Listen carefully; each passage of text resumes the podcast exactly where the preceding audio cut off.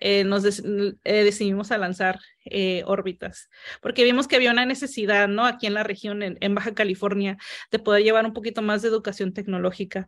vemos que hay una necesidad de cómo tener más mujeres en ingeniería de software o mujeres como en las ciencias o en las matemáticas. Y entonces eso como nació como de la necesidad, ¿no?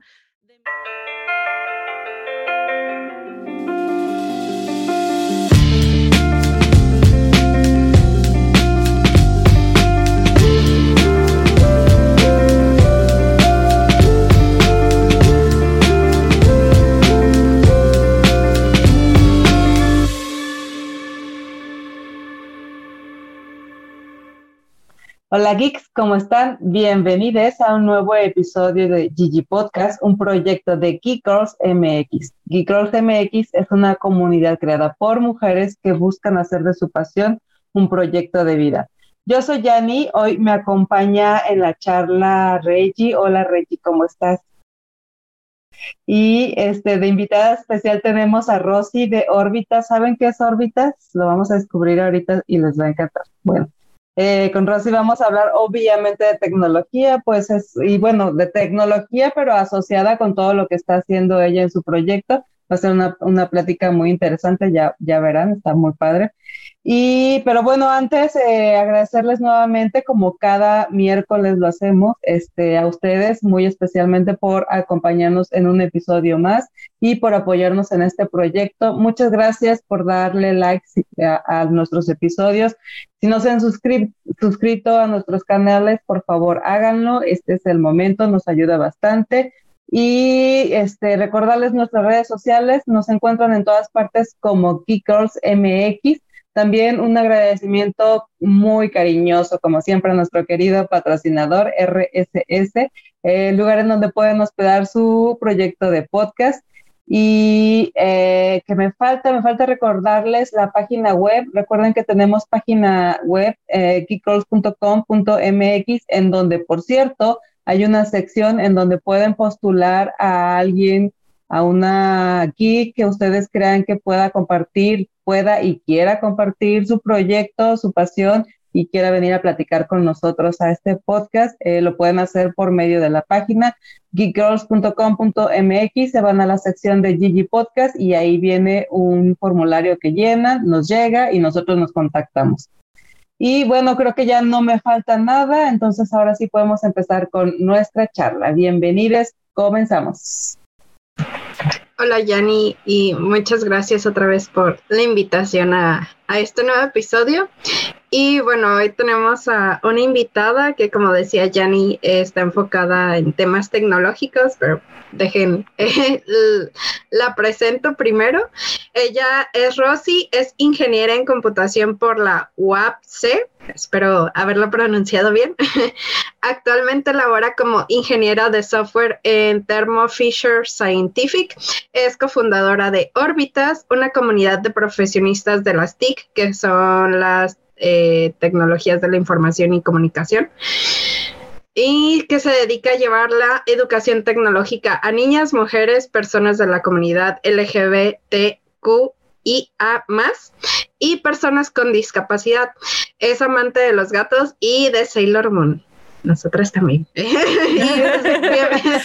bienvenida, Rosy. Ah, muchas gracias por tenerme en su espacio.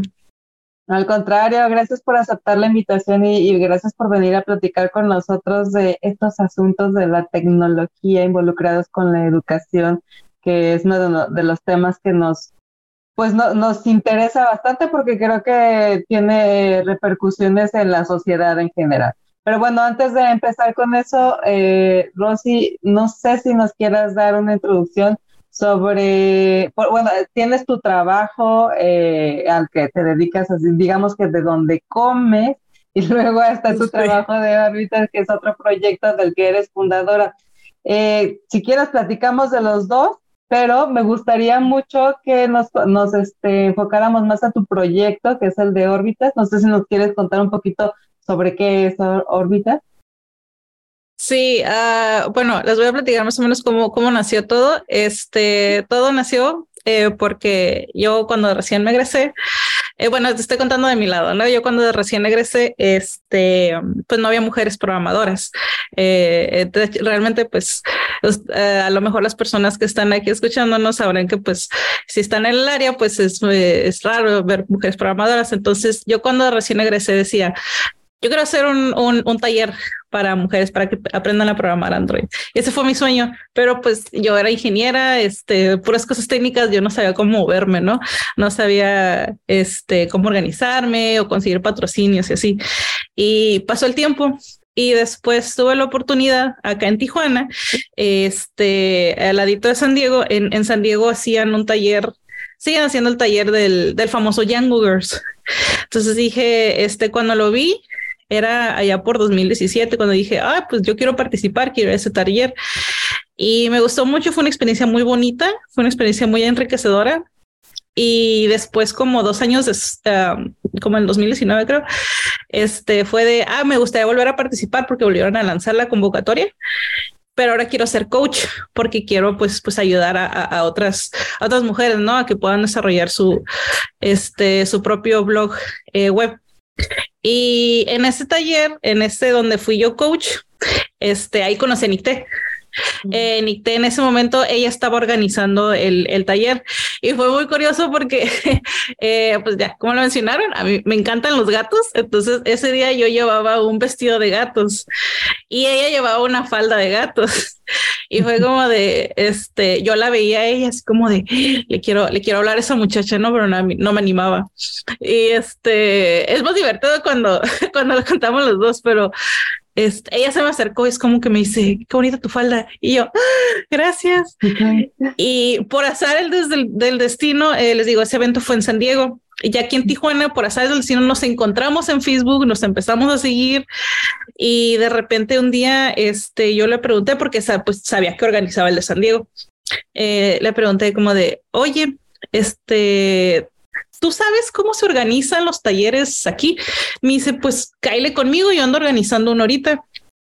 Y entonces eh, juntamos como varios amigos en común, eh, queríamos aplicar para el Django Girls y entre palabras más, palabras menos, pues fue como eh, nos decidimos a lanzar órbitas, porque vimos que había una necesidad, ¿no? Aquí en la región, en, Baja California, de poder llevar un poquito más de educación tecnológica. vemos que hay una necesidad de como tener más mujeres en ingeniería de software o mujeres como en las ciencias o en las matemáticas. Y entonces eso como nació eh, como de la necesidad, ¿no? De mi, mi, aporte más que nada es como del lado del software. Y por ejemplo, ella pues como tiene con, los contactos y se mueve un poquito más, entonces ha sido una buena combinación. Hemos podido este, hacer justamente los talleres del, del Django Girls Em, nos eh, hemos tenido la suerte de que pues, nos han patrocinado los talleres. También hemos tenido como un panel de matemáticas, eh, un panel de ciencia de datos, lo hacemos para el público en general. Y bueno, cayó. Eh, durante la pandemia pudimos hacer también como charlas virtuales y pues ahí la llevamos. O sea, el proyecto es joven, pero pues es las chamitas que más. Empezamos empezamos en, eh, lanzamos órbitas en octubre de 2019. Y ahí va. Ok, pues, pues ya tiene cuatro años. Bueno, tres años. para los cuatro. Van, van para los cuatro. Y este, ¿empezaron presencial o empezaron como en línea?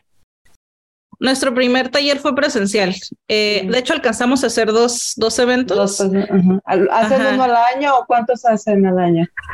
Eh, pues es que como, como cayó pandemia, literalmente la mayor parte del tiempo de vida de órbitas fue en pandemia, eh, pero por ejemplo el primer año, 2020, eh, alcanzamos a hacer dos eventos presenciales y ya después pues, cayó pandemia y de ahí pues empezamos a lanzar como charlas virtuales, ¿no? Por YouTube. Esas yo creo que nos aventamos como unas tres al año y justamente en 2021 volvimos a regresar presenciales y solo hicimos un taller. Mm, y el año pasado, 2022, eh, hicimos solo un, un, evento que de hecho no fue taller, fue un panel de ciencia de datos. Y este año, este, pues si todo sale bien, de hecho pinta a ser un buen año, este, vamos a aventar tres eventos presenciales. Si todo sale bien. Presenciales. ¿Y, y con qué temas? Todos enfocados a la mujer, o sea, todos con la finalidad de apoyar o educar a las mujeres en las ramas de la tecnología. Eh, estamos ahorita tratando de hacer como un poquito más, eh, abrir un poquito más el enfoque. Por ejemplo, ahorita estamos planeando justamente con la Universidad Autónoma de Baja California eh, un panel de ciencia de datos, pero este, este panel queremos que esté enfocado, queremos que esté enfocado como la ciencia de datos aplicadas a la medicina y a la psicología. Ah. Y eso es como, eh, como, eso salió, nació de una inquietud que había por parte de un profesor de UABC que nos contactó y, oigan, ¿saben qué? Me gustaría poder armar esto que hicieron ustedes, quiero volver a armarlo, pero para UABC. Y, oh, súper padre, ¿no? Pues este, te apoyamos. Ese, también estamos en charlas para que en, en verano podamos abrir un taller de robótica. Mm. Entonces ahí estamos platicando con la que nos sería nuestra como tallerista. Seguimos en charlas. Y probablemente en septiembre, que es el 13 de septiembre, es el día del programador, eh, lancemos de nuevo el taller este de Young Girls. Entonces, les digo, si todo sale bien, esperemos que los tres se puedan hacer, porque pues sí, este, requieren dineritos. dineritos. Se requieren de patrocinio, sí. Así, es. Eh, este, patrocinadores están buscando proyectos interesantes que fomenten eh, la educación y fomenten la, la inclusión de mujeres en tecnología. Aquí está Orbitas. Listo para, para recibir eh, sí para, para recibir este, ¿cómo se dice? Eh, la dinerita. La, dinerita, yo lo que decía más este políticamente correcto o más discreto, pero sí la dinerita, pero bueno, propuestas el, el presupuesto. este, y entonces dices, van a ser tres, la intención son tres eventos eh, presenciales eh, este año. Eh, ¿Sigue siendo los tres para mujeres o van a, o van a abrir el también para, para hombres? ¿Es solo mujeres? Fíjate que eh, es, una, es una cosa que nos preguntan a veces y, y como que saca mucho de onda, ¿no? Porque pues con eso nos presentamos, ¿no? Como que está dirigido a, eh, se nos pregunta, pero no pueden entrar hombres. Realmente les damos prioridad a las mujeres y a las niñas y a las personas que con discapacidad y a las personas que viven en la, periferia, porque por, eh, nosotros creemos que es muy, no es, no es como que es imposible, ¿no? Pero es difícil que estos sectores sociales pues puedan acceder, ¿no? A, estos, a estos, este, al conocimiento, ya sea porque, eh, no sé, no tienen acceso a Internet o son de escasos recursos y cosas por el estilo. Entonces, realmente todos nuestros eventos son abiertos al público, eh, pero damos prioridad a, mujeres y niñas. Por ejemplo, en los, en los talleres, pues ahí sí, porque por ejemplo, cuando hacemos los paneles, esos como son, pues, pues vengan todos ustedes aquí al evento y aquí pues, pues va a haber un, un, panel de personas que van a discutir, pues eso sí lo hacemos abierto al público, porque pues es, es abierto como el auditorio. Pero ya cuando, eh, por ejemplo, son los talleres, que ahí sí pues necesitamos como medir logística de cuántos talleristas, cuánta comida, cuántas computadoras tenemos disponibles. Ahí sí tratamos de darle prioridad, eh, prioridad a mujeres y niños. Sí, pero realmente pues son abiertos. Te comprendemos perfectamente porque es más o menos la misma filosofía que tenemos acá. O sea, sí tenemos varios eventos durante el año. Eh, hay algunos, en, eh, por ejemplo, el Miro, que es como el más grande, ese sí es exclusivo de mujeres y, por la misma razón, no porque tengamos nada en contra de los hombres, sino porque justamente este, pues este proyecto nació por que buscaba cubrir la necesidad de, crear un espacio seguro en donde las mujeres pudiéramos desenvolvernos, comunicarnos y este, relacionarnos entre nosotros con estos temas, ¿no? Y, pero además tenemos algunos otros eventos, eh, por ejemplo, las Talks. Las Talks son eventos como más pequeños, más este, en cortito, en donde pues sí está abierto, tal como dices, está abierto al público, es un, es un lugar abierto en donde pues no se le prohíbe la, la entrada a los hombres, o sea, ahí sí es más general, aunque de todas formas terminan yendo más mujeres que hombres porque la comunidad es conocida así, ¿no? Como digo, Geek Girls ya, ahí, ¿no? Este, pero sí, o sea, eh, te entiendo perfectamente y, y también comprendemos la, la, razón, o sea, justo eso, crear lugares, espacios seguros en donde las mujeres tengan, pues, su lugar, ¿no? Donde las mujeres sientan que tienen un lugar, justamente. Oye, y este, estos talleres eh, tienen cupo limitado, más o menos cómo se manejan para, para, para gestionar la gente que está asistiendo. Uh, sí, por ejemplo, eh, el último taller que hicimos, ese lo hicimos eh, híbrido, pero por ejemplo, en un presencial, este, pues sí tratamos de, de, que sea como un cupo limitado, ¿no? Porque pues, este, a final de cuentas, pues es un, número uno, pues es un gasto, ¿no? Eh, número dos, pues el espacio, por lo general, eh, son espacios que nos prestan. Y número tres, pues también, este, hay que tener en cuenta porque em, cada persona que va al taller, eh, tiene un coach que lo va a estar guiando que le va a estar guiando pues a que pues a que pueda desarrollarse no eh, tratamos de no abrumar a los coaches eh, dándoles como cinco personas no queremos que la experiencia sea un poquito más personalizada que las personas que vayan al taller a, que van a aprender pues sientan que tienen el apoyo eh, de la persona, pues el coach, ¿no?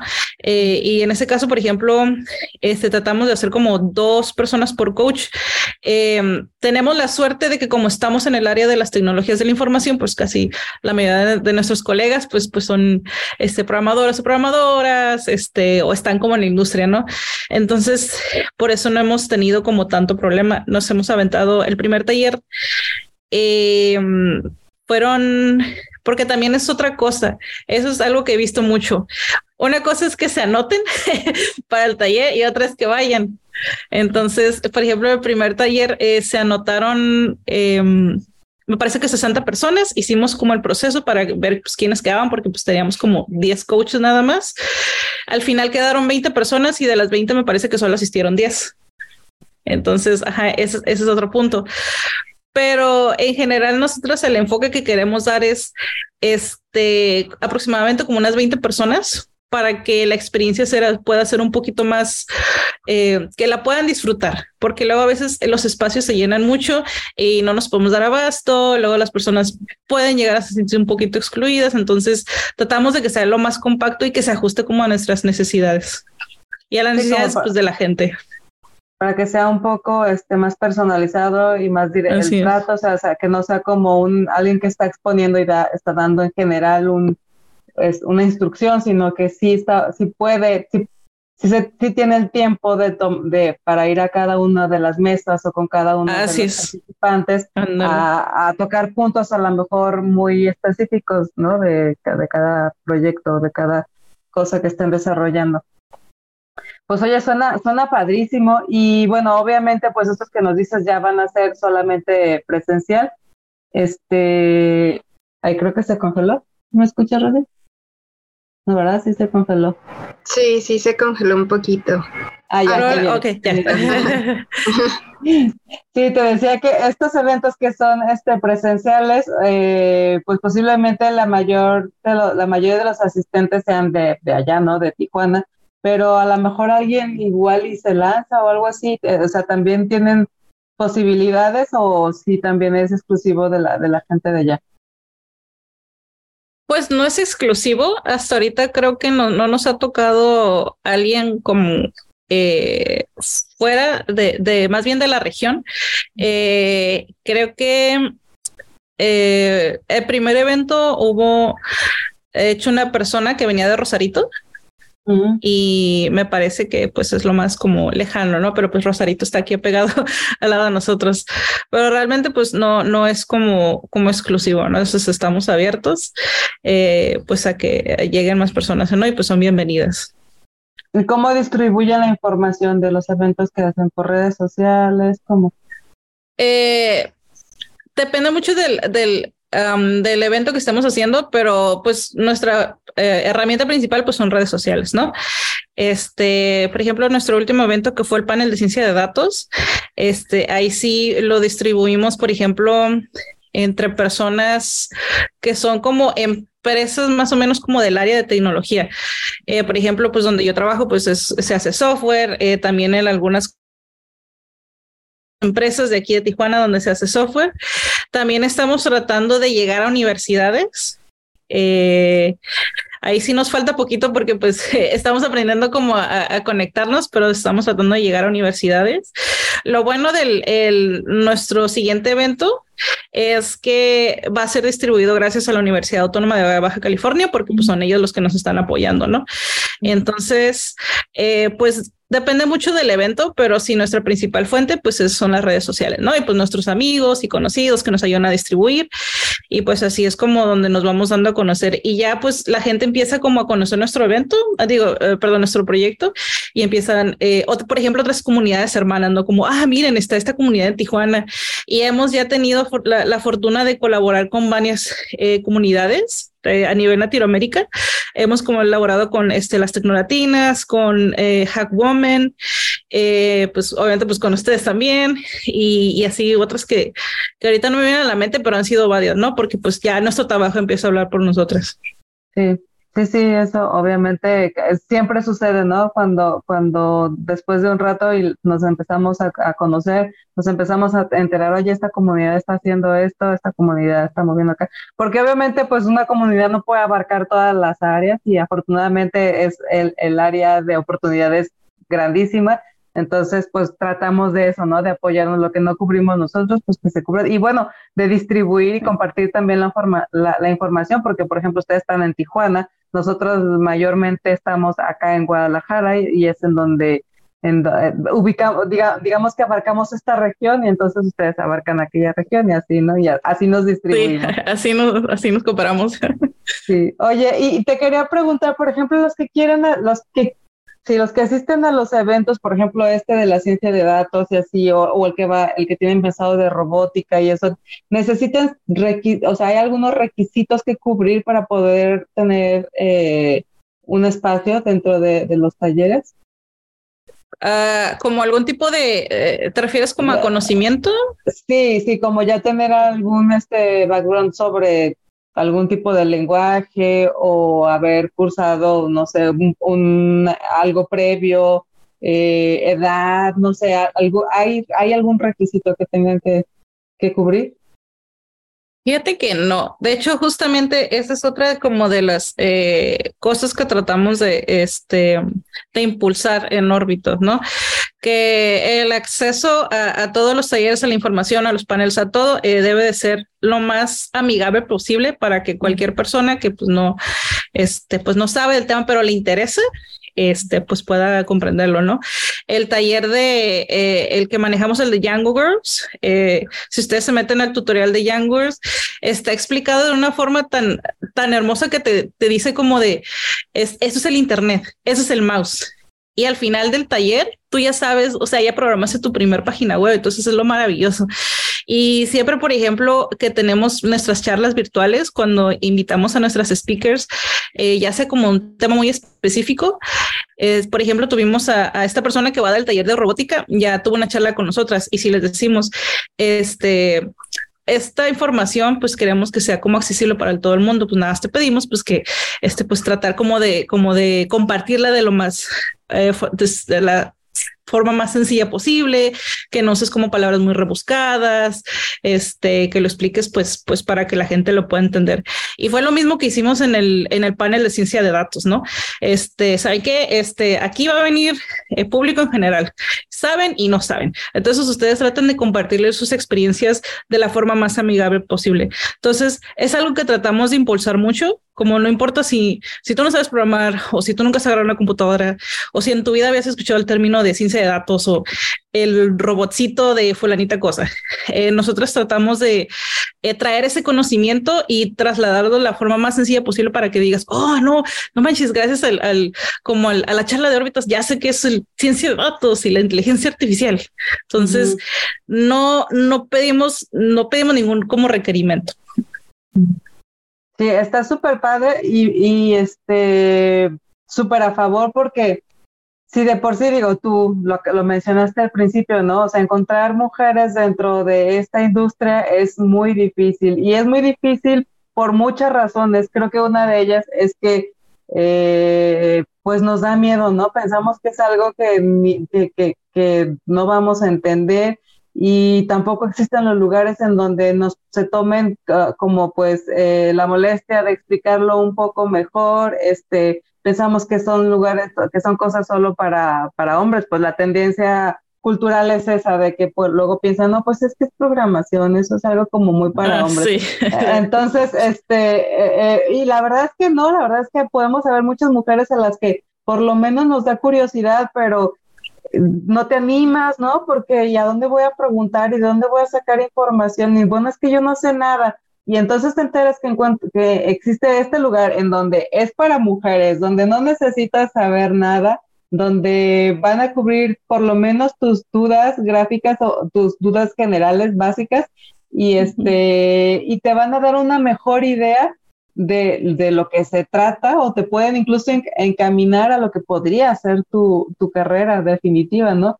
Y, creo, o sea, es una manera muy, muy amigable, una invitación más bien, una, invitación muy amigable a, decirles a las mujeres, oigan, sí, bien, ven, entérate, pregunta, averigua de qué, de qué se trata y ya, pues si no te late, pues lo descartas, pero lo más seguro es que sí. Si ya te llamó la atención, lo más seguro es que sí te va a gustar, nada más que no habían encontrado el espacio en donde pudieran eh, eh, cubrir esas dudas o responder esas dudas y esa curiosidad que les daba. Está, está padrísimo, a mí, a mí se me hace como, como excelente que sean tan, tan abiertas. Sí, y justo porque conocemos la industria, o sea, yo digo, yo puedo hablar de mi experiencia, ¿no? Como ingeniera de software. Eh, el software es, es algo muy bonito, para mí se me hace una de las, eh, ver el, el código y, y, llevarlo como, como poder tocar el botoncito y así es muy bonito. Es, es triste ver que aún en 2023 el software sigue siendo un área muy tóxica. O sea, yo lo he vivido, ¿no? Que es como que quieres preguntar cómo se hace este botón, pero te da miedo porque es como que, como que no sabes hacer un botón. A esas alturas ya deberías de saber hacer un botón, ¿no? Y, y es, es algo que pues como yo lo viví, entonces yo quiero poder llevar eso a través de órbitas, como yo no quiero que ustedes pasen por toda esta cultura tóxica, ¿no? Quiero que sepan que, que, órbitas es un espacio seguro en donde no hay preguntas tontas, en donde puedes, si no sabes usar una computadora, vente, vente de la manita que nosotros te ayudamos aquí para que aprendas a usar la computadora, este, aprendas cosas chidas, que te diviertas, porque también obviamente pues no todo, no se, no se trata nada más como de información, información, pues también es un espacio seguro donde puedes divertir, ¿no? Y aprender.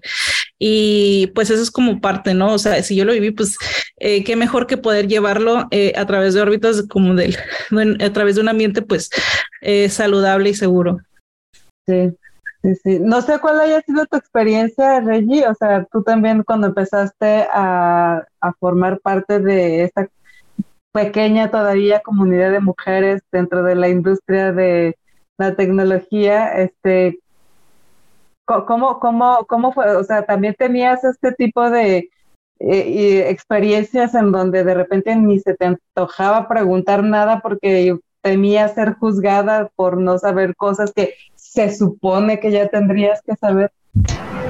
Sí, porque de hecho sí pasa como dice Rosy, bueno, yo soy project manager, no soy programadora, no, ya les he dicho, no es lo mío, la verdad. Pero tengo que saber cosas técnicas, pues, para hacer, para estar involucrada en los proyectos, ¿no? Entonces, tanto en un inicio de mi carrera, que pues ya llevo siete años siendo project manager, y ahora, bueno, afortunadamente ya no tanto ahora ni en mi trabajo, pero o sea, ay, creo que se escuchan mis perritas, una disculpa.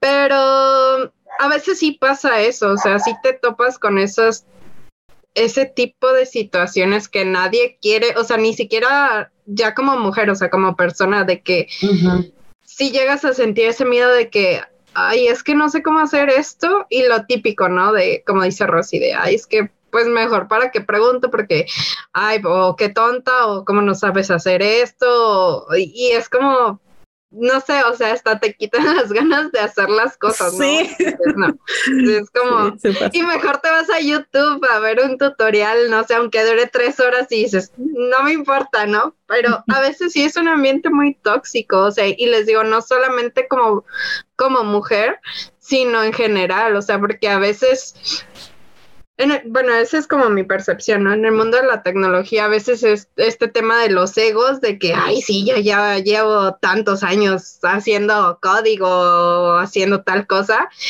y es como, pues sí, ¿no? Pero pues pues todos empezamos en algún momento. Ah, Ajá, y es. como, y es como, y pues no tiene nada de malo el que te pregunten o, o ayudes a alguien, ¿no?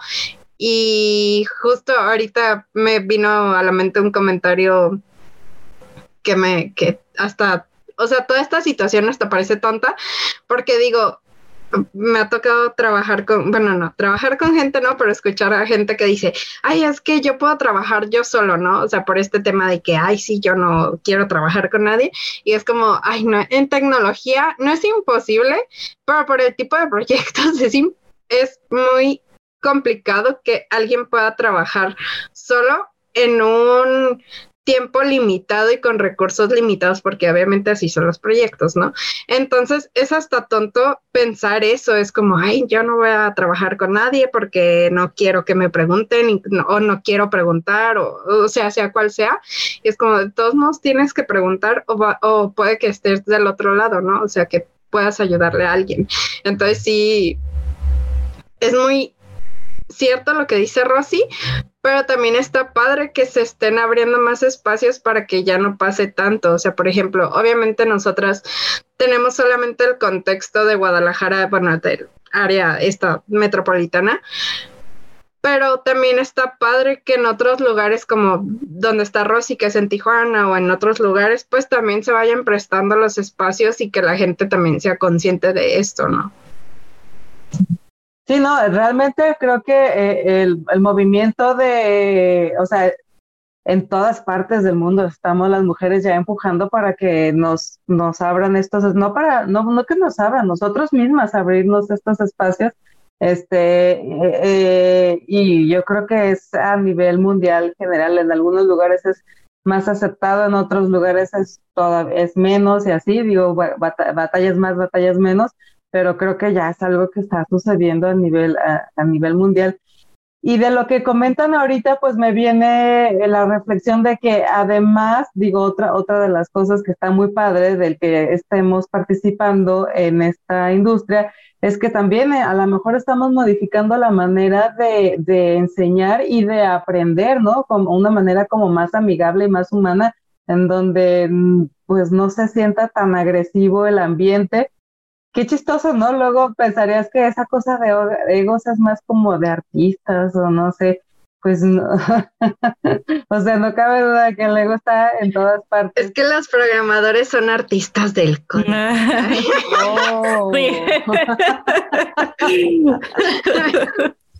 got it, got it. hay, hay mi confusión entonces. Pues bueno, este, qué, bueno que ya estamos las mujeres participando y que estamos buscando una nueva manera mucho más humana y sensible de cómo enseñar y aprender eh, sobre estos temas. Y yo creo que no solo esto, o sea, cualquier, cualquier cosa que aprendemos, pero bueno, en este caso en específico, específico de temas de tecnología, que pues supuestamente nada más era este temas de hombre. Fíjate, Rosy, que en, anteriores eh, episodios, este, Regina sí ya está como, porque le ha tocado estar en algunos, pero sí, sí es un tema que hemos venido eh, tocando bastante, este de la participación de la, de la mujer en, en las carreras tecnológicas. Y este, por supuesto que la brecha está todavía, bueno, abismal, ¿no? O sea, si bien ha subido, si bien ya es como algo que, se escucha más, o sea, la brecha, la participación de mujeres en áreas tecnológicas todavía sigue siendo eh, grande, pues muy, muy poca. Y este, en algunos, en, los, en las anteriores charlas con otras de nuestras invitadas, pues nos preguntábamos, ¿no? Nos hacíamos este, la pregunta de, por qué cada una de nosotros pensábamos que, que, que, la, que era tan baja la participación de las mujeres dentro de, las carreras tecnológicas. Eh, obviamente salieron estudios, salieron reflexiones, una de ellas nos comentaba Ada, este, que, que viene obviamente desde, desde los papás, ¿no? Porque de repente puede haber este, jóvenes o niños, niñas todavía que, que pues les llama un poco la atención y, van creciendo y llega al punto en el que se tiene que tomar la decisión. Y a veces ellas sí se animan a decir, bueno, pues igual y sí, sí me aviento la carrera de, no sé, ingeniero en lo que tú quieras, pero cuando llegan con sus papás, sus papás es así de, no, pero eso, eso no es para mujeres, eso es de hombres. O sea, si ya rompieron, si ya rompieron, si la generación ya rompió la barrera del género, todavía tiene que superar la barrera de la generación de los papás, que muchos todavía no, no lo logran superar. Eso es, esa, es una, ¿no? Esa podría ser una. Otras, obviamente, son pues el ambiente hostil y todo esto, la toxicidad de la que hablamos, que, que pues sabemos que existe. No generalizamos, no decimos que sea todo, pero bueno, sí existe y sí es una variante que puede influir, puede influir a la hora de tomar este, la decisión. Y bueno, así, ¿no? Han surgido, este, otra, otra obviamente es el síndrome del impostor, donde ya sabes, ¿no? Las mujeres siempre queremos tener por lo menos el 80%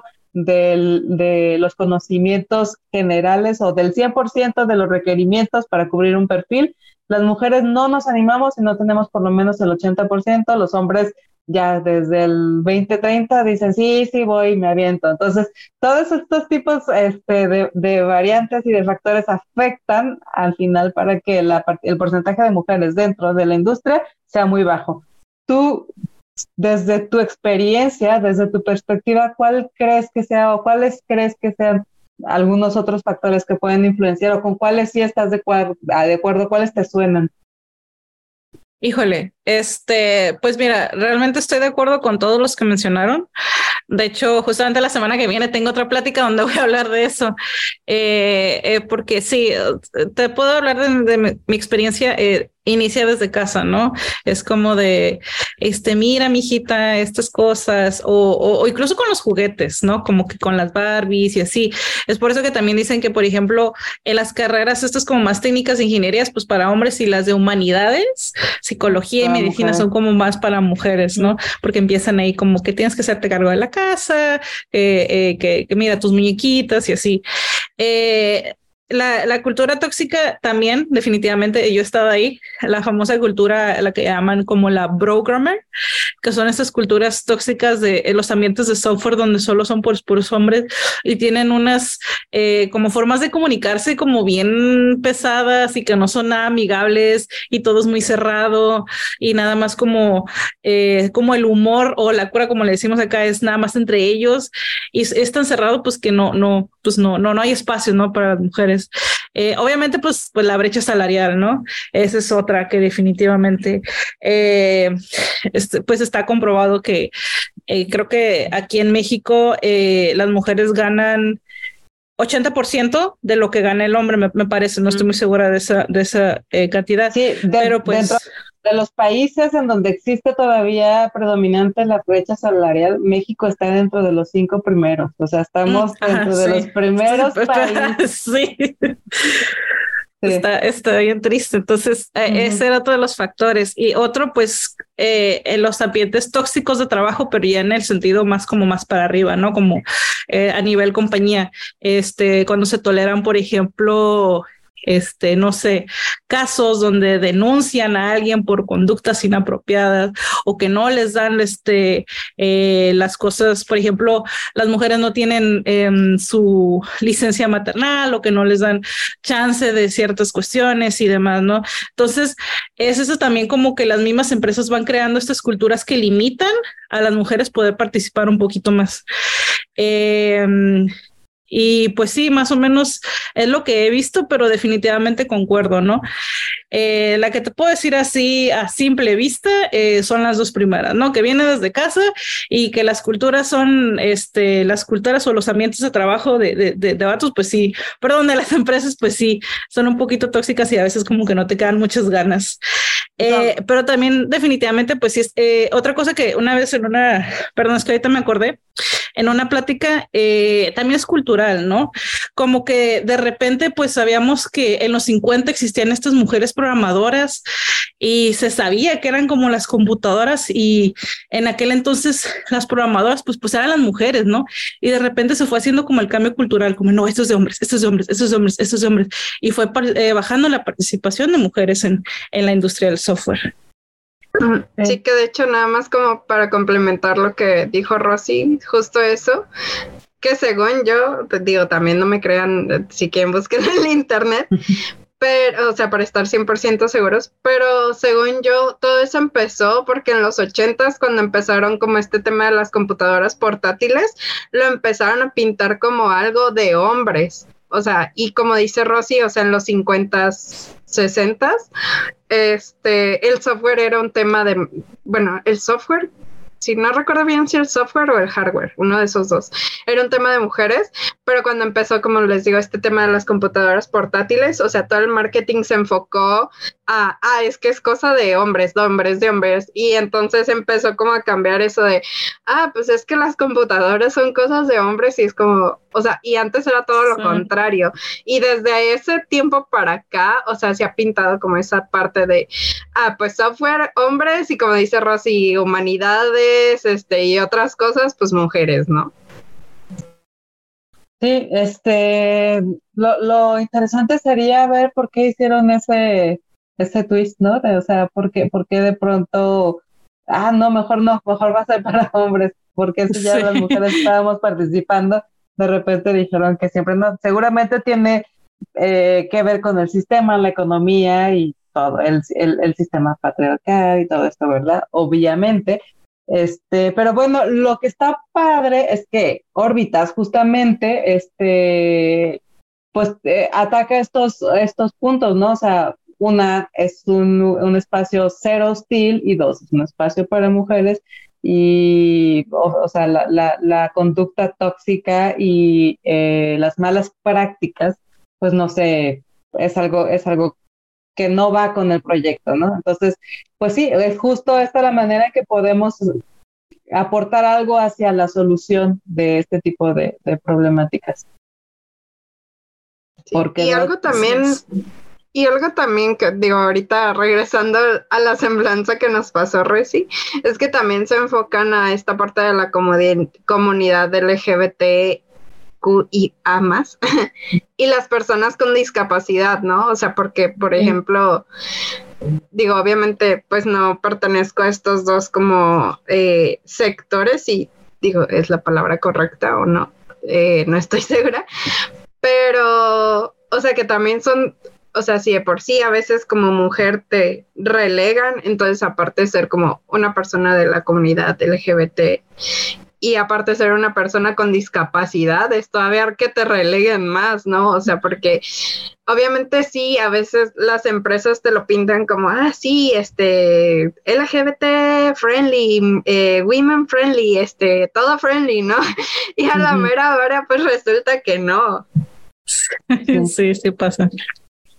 Sí, sí, hace poquito estuve viendo una publicación, debió ser en LinkedIn, no me acuerdo, pero era, era la historia de una chica que contaba su, su, entrevista con recursos humanos de una empresa de tecnología en donde este eh, pues ya estaba, estaba salió muy bien, estaba postulando para para un puesto, le hicieron obviamente las pruebas, salió muy bien en las pruebas, todo iba muy bien y hasta en el punto en que le dijo, este, oye, pues este, pero ¿qué opinas de que sea presencial? ¿No? Algo así, en algún punto eh, llegaron a la pregunta de que, ¿y qué tal que sea presencial?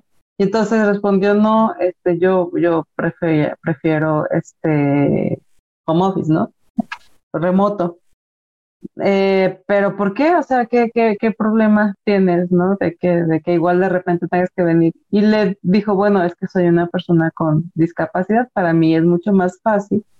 Soy una persona que tiene una discapacidad, entonces para mí es mucho más fácil estar aquí en la casa y bueno, para desarrollar mi trabajo no me la discapacidad no me lo impide y aquí tengo todo como acondicionado a que a que, a que sea funcional y a que sea pues, más cómodo, obviamente, para, para la persona, se cerró la, la entrevista, se, cerró, se cerraron las posibilidades. o sea, la respuesta fue, ah, este, cuando tengamos una vacante para una persona con tu perfil, te hacemos llamar, te, te, llamamos por ahora, este, no tenemos eh, vacantes para, o sea, no tenemos vacantes para gente con discapacidad o cuál era el punto. O sea, y todo iba bien, o sea, igual y ni se enteraba, ¿no? Igual la chava entraba y se, se, quedaba remoto y nunca nadie se enteraba, pero sí existe ese prejuicio real de que en el momento, o sea, cubría con los requisitos, cubría con todas, con las necesidades de la, de la empresa, de, que demandaba el puesto. Y en el momento que le dijeron que, en el momento que se enteraron que tenía una discapacidad, se cerraron las puertas, así, nada más. O sea, sí pasa, sí pasa en pleno 2023, por mucho que tú dices que se promueva y que muchas se digan este, incluyentes, pues del dicho. A veces hasta pienso que como que se cuelgan, ¿no? De este tipo de tendencias de, de, temas para, para, hacer, eh, para hacerse cierta publicidad y no necesariamente tiene, no necesariamente es tan real que sí son tan incluyentes. Sí, sí, de hecho es justamente, o sea, es, un problema que todavía sigue pasando, ¿no? Por eso también eh, nosotros lo que tratamos de hacer desde nuestra trinchera es, por ejemplo, todos nuestros, bueno, ahorita porque es un podcast, pero todos nuestros eventos, todas nuestras participaciones que nos invitan, eh, siempre hay interpretación de lengua de señas mexicana. Eh, cuando hacemos eventos presenciales, eh, tratamos de que sea pues lugares pues accesibles, ¿no? Accesibles en el sentido de transporte público, accesibles en el sentido de que hay rampas, hay elevadores, pueden entrar perros guías. Eh, y eso es como lo cool de los eventos presenciales. Lo no tan cool, pues es que pues tienen que ser a veces presenciales y para algunas personas es como mencionabas hace rato, es más conveniente eh, hacerlo este, en línea. Entonces también por eso le tiramos mucho a querer, ok, hay que hacerlo híbrido. Es un poquito más complicado, pero tratamos de hacerlo híbrido. Y te digo, eso es lo que nosotros hacemos desde nuestra trinchera. Eh, desafortunadamente, pues es lo que nosotros podemos hacer. Y me ha tocado ya conocer casos de empresas en donde se entera que está aplicando una persona trans. Uh, no, no quiero saber nada. Este, no, pues este, es que no, mi empresa no está preparada para estas cosas, ¿no? También existe. Eh, yo tengo la fortuna de trabajar en un lugar en donde, pues sí, eh, son, son este, amigables con eso pero pues sí me ha tocado conocer casos, ¿no? Entonces, pues uno hace lo que puede y pues ya, pues desafortunadamente, pues sí, todavía existen empresas que hacen es, que llevan esas prácticas. Sí, sí, y, es que sabes que creo que hay muy poca educación todavía, la cultura, o sea, no, no tenemos cultura respecto a esto y me incluyo porque yo también no tengo, no tengo toda la información y toda la educación que, que debiera para, para para considerarme una, una persona 100% incluyente. Digo, en mi caso no es porque no quiera, o sea, es porque sí me falta información.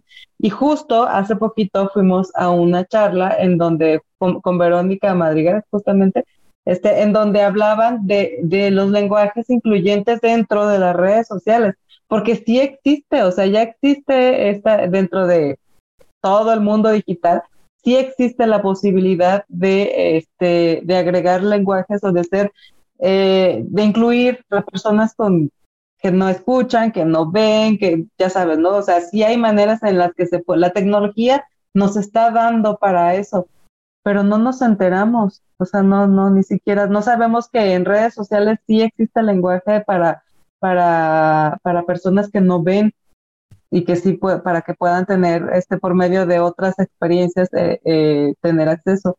Y pues te parecieran detalles pero yo creo que son detalles que, que, que, harían la gran diferencia.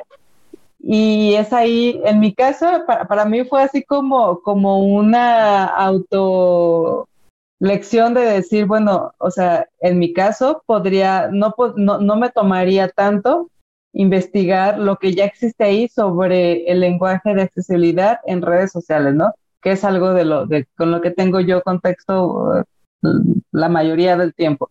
Y así con cada cosa, ¿no? Pero, pero no existe la, la cultura de, de fomentar y de, de, hacer llegar esta información al resto de la, de la gente. O sea, sí nos falta un montón todavía de hacer conciencia respecto a eso nos estaba contando esta persona que con la que, a la que nos dio la charla de que, bueno, la ironía era que este, por medio del gobierno había un programa en donde los apoyaban, donde les daban becas, creo, de, de, educación, porque obviamente, este, pues no pueden asistir a una, a la universidad como nosotras, ¿no? O sea, y hay muchas cosas a las que para nosotros es lo normal, para ellos no son viables, porque no, pues no, no funcionan para ellos. Y entonces, este, ah, decían algo así como que estaban dando becas, estaban abriendo espacios para, de educación para ellos, pero son personas que no ven y la comunicación estaba en letras mm. print, en, letras este, impresas. Y así de, bueno, ¿cómo va, cómo va a llegar? ¿Cómo, va a llegar ah, sí. ¿Cómo va a llegar la comunicación al, al, a la persona, al target, si ni siquiera está en su idioma, ¿no? Entonces, cosas como esas. Ajá, es como te decía, o sea, una desde su trinchera hace lo que puede, pero, o sea, es lo mejor que podemos hacer. Sí, sí, realmente hay mucho que hacer, pero bueno, o sea, creo que cada, el, granito que alcancemos a poner nosotras desde nuestras posibilidades, creo que es. por, por lo menos es, es, es un pequeño pasito más que ojalá vaya y bueno, así es como se ha venido haciendo este cambio, ¿no? O sea, de, no empezó ayer, lamentablemente, esta, esta, todo esto empezó hace muchos años en donde mujeres que nos antecedieron, este, a las cuales, por cierto, nuestros respetos, pues nos empezaron, nos abrieron brecha para todo, para todo esto y, bueno, aunque aunque ha pasado mucho tiempo y eh, todavía nos, nos faltan muchas cosas, pues los cambios han sido significativos, lo cual quiere decir que de algo sirve lo que estamos haciendo hoy, ¿no? Para, para, para las generaciones de, de mañana. Aparte, yo creo, yo no sé cómo lo ven ustedes, pero yo sí creo que las nuevas generaciones, o sea, me refiero a los niños, adolescentes, sí ya traen otro chip, no están tan, tan, este, Ah, conflictuados con todo este rollo de, de, los géneros, tampoco con, no son tan, tan racistas, creo yo, no sé, igual y, pero, pero ya no, ya, ya no les hace como tanto sentido todas estas, estas cosas, lo cual me, me da gusto. Y este, y ojalá de veras, o sea, ya en, en futuras generaciones veamos el avance mucho mayor. Y mientras tanto, pues no nos queda más de que seguirle chambeando acá de nuestro, de nuestro lado. Una sí. Y bueno, pues antes de, cerrar nuestra conversación, obviamente, pues esta es una comunidad donde hablamos de pasión y hablamos de cómo nos apoyamos las mujeres de la tecnología para poder desarrollar o para poder desarrollarnos en lo que nos apasiona porque afortunadamente la tecnología ya, o sea, así te dediques a hacer pasteles, seguramente hay una herramienta de tecnología que te ayuda a desarrollar tu proyecto. Y hay muchas opiniones encontradas entre que la tecnología es buena y la tecnología es mala y así. Yo quisiera que tú nos dieras como tu opinión respecto a lo que significa la tecnología para ti y cómo, cómo, qué papel funge dentro de tu pasión y dentro de tu carrera. Qué buena pregunta. Eh, yo soy fiel creyente porque también me gusta mucho eh, eh, la inteligencia artificial, no los avances porque ha habido, hay un mal uso de las inteligencias artificiales, pero soy fiel creyente de que lo que son las tecnologías, la inteligencia artificial, todas estas cosas nuevas que están saliendo, que van a ayudar a hacer, bueno, suena muy como, muy este cliché, ¿no? Que van a hacer un mundo mejor. Pero, por ejemplo, te voy a dar un ejemplo muy sencillo. Hay un tema que me apasiona mucho de la inteligencia artificial que se llama el sesgo algorítmico. El sesgo algorítmico eh, lo que está haciendo es que lo que te dice es que hay inteligencias artificiales que están discriminando a las personas de color. Sí, sí, eh, ya lo, ya lo, ah, ya lo vi. Sí, es todo un temazo. Yo estoy bien entrada en eso. Entonces, y hay inteligencias artificiales que están discriminando a las mujeres. O sea, cuando uh, hacen, eh, checan su currículo, pues, ah, es mujer, no, no lo queremos, ¿no? no se trata de eso realmente. Yo creo que poder eh, tener inteligencia artificiales o tecnologías en las manos se trata de poder hacer, eh, eh, la vida más sencilla para las personas o tener una mejor calidad de vida, ¿no? Que se pueda utilizar para las personas con discapacidad, que se pueda utilizar para las personas que no pueden ver, que no pueden escuchar. eh, que se puedan utilizar estas inteligencias artificiales justamente a que ayuden a, cerrar, no sé, las brechas de género, que puedan, este, por ejemplo, en el sur de México, donde no hay internet, donde tienen el acceso a, los eh, dispositivos digitales o a todas estas tecnologías es muy limitado, que pueda como ayudar a cerrar esas brechas no creo ahorita yo que haya un buen uso de todas esas tecnologías, la verdad, o sea, siendo honestos. Sí creo que eh, en un futuro puede ser, se puede traer para un bien, ¿no?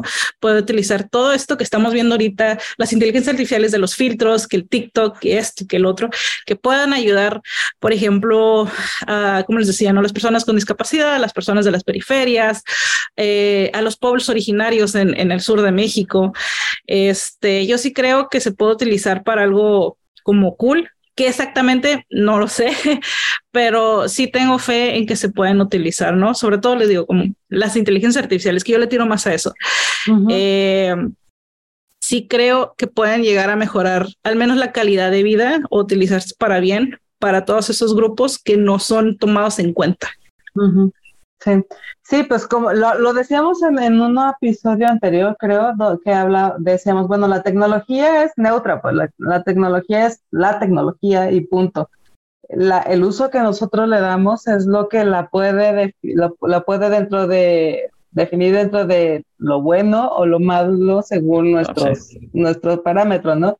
Y obviamente se puede utilizar tecnología para hacer mucho daño, pero también se puede utilizar eh, tecnología para hacer mucho bien, como, como, como tú lo dices ahorita, ¿no? hay, en la medicina, por ejemplo, es un área en donde seguramente la inteligencia artificial sería una súper herramienta que cambiaría, bueno, la perspectiva de muchísima y la perspectiva y las expectativas de muchísimas personas, ¿no?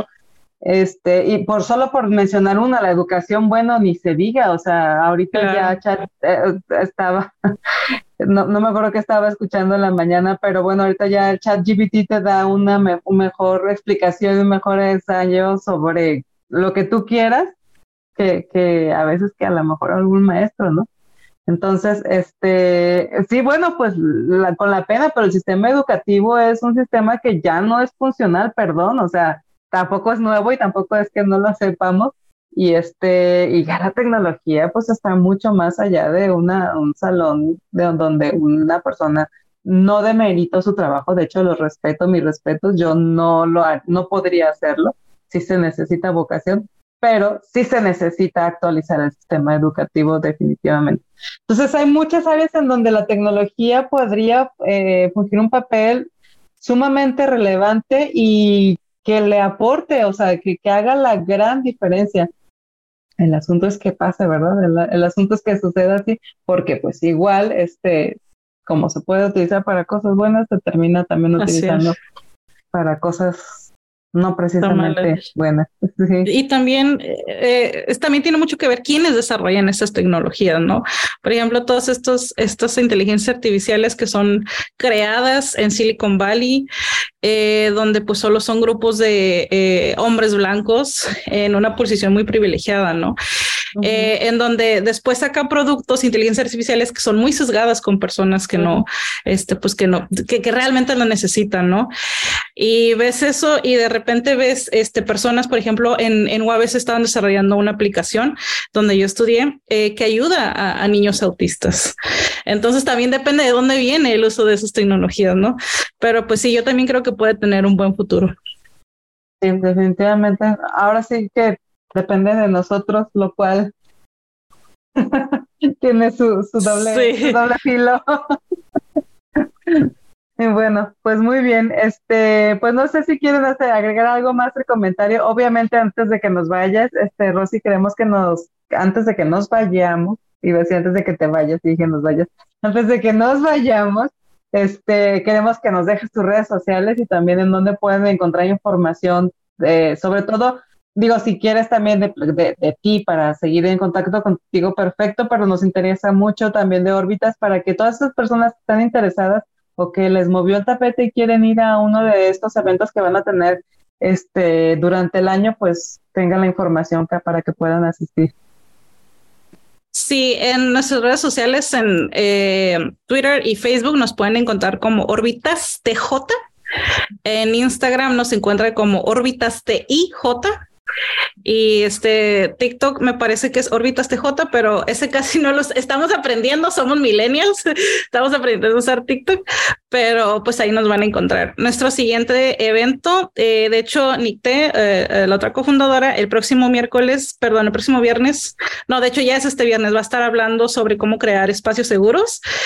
Este, vayan a seguirlas, lo publicamos en nuestra página de Facebook y nuestro próximo evento es justamente panel de ciencia de datos orientado a medicina y psicología, 22 de abril en la Universidad Autónoma de Baja California. Entonces ahí los vamos a estar publicando en nuestras redes sociales. Súper, muy bien, pues para estar atentos y, y sí, de verdad consideren este, igual y si no hacerlo híbrido, pues a lo mejor está transmitiendo, ¿no? Y que se esté, se esté transmitiendo la charla por Facebook, algo así. Digo, porque seguramente alguien, a, a, mí me, por ejemplo, me interesaría, ¿no? Escucharlo. Sé que no es posible participar y estar ahí, pero a lo mejor escuchar este, seguro es información, eh, pues sí, muy interesante, ¿no? Entonces, bueno, pues estaría, estaría padrísimo. Y bueno, los que están ahí, pues aprovechen que están ahí, vayan, a, vayan, vayan, este, apúntense y vayan, asistan a estos eventos, porque también eso es importante, nuestra participación y nuestra respuesta a este tipo de iniciativas es muy importante para que pueda seguir habiendo más. Entonces, mujeres, niñas, apúntense y este vayan y si no por lo menos por lo menos segurito se hacen una nueva amiga no sí. Para que conozcan gente nueva así es. Sí, sí, pues muy bien muchas gracias. Este Reggie no sé si tienes algo más que agregar antes de que nos despidamos. Casi hoy estuviste muy mm. calladita Sí. sí. Eh, no, creo que no. Pues como dice Yanni, que vayan a seguir a todas las redes de, de órbitas y pues que también, justo como mencionas, que mm, o sea, si bien todo lo que hacen eh, las comunidades y las empresas, e iniciativas y demás, es importante si también no hay respuesta por parte de nosotros, pues, ¿de qué sirve, no? Justo lo que decía Rosy es como, pues sí, o sea, yo quiero hacer, pero pues vayamos todos, ¿no? O sea, que no se quede como, ah, sí, luego voy, ¿no? Entonces que vayan y, que compartan también las cosas, ¿no? Sí, yo sé que sí de nervio de repente y al principio no, pero de verdad, de verdad que no se van a arrepentir, no pasa nada. Este, somos tres mujeres que estamos aquí como testigos de que alguna vez fuimos por primera vez a algún evento de tecnología y, no es para nada la experiencia que se imaginan, ¿eh? sales ahí súper recargada, eh, súper inspirada, sientes que, te puedes comer al mundo y te sientes súper respaldada, entonces de verdad, solo por vivir la experiencia vayan y tengan como un contexto ahora sí que más real de lo que significa eh, participar en este tipo de iniciativas, porque de veras no tiene nada que ver con todo lo que han escuchado por ahí. Entonces, bueno, pues las invitamos a que vayan a los eventos de órbita, que están allá en Tijuana, este, y pues a los de las diferentes comunidades en donde estén, si hay una comunidad de mujeres que está en, que tiene todas estas iniciativas, vayan, les, les va a gustar, por lo menos una vez, van a ver que ya van a seguir yendo, pero por lo menos vayan una vez. Y bueno, pues ahora sí, este, nos despedimos. Eh, muchas gracias, chicas, por esta charla. La verdad es que está, está, muy a gusto, muy interesante, como siempre, tecnología, pasión, bueno, pues nuestros temas favoritos. Eh, gracias a los que se quedaron hasta el final del episodio. Eh, recuerden, nuevamente nos pueden seguir en todas partes como Geek Girls MX. Y pues nos vemos en el siguiente episodio el siguiente miércoles o el día que quieran. Ahí estamos. Gracias. Bye bye. Muchas gracias. gracias adiós.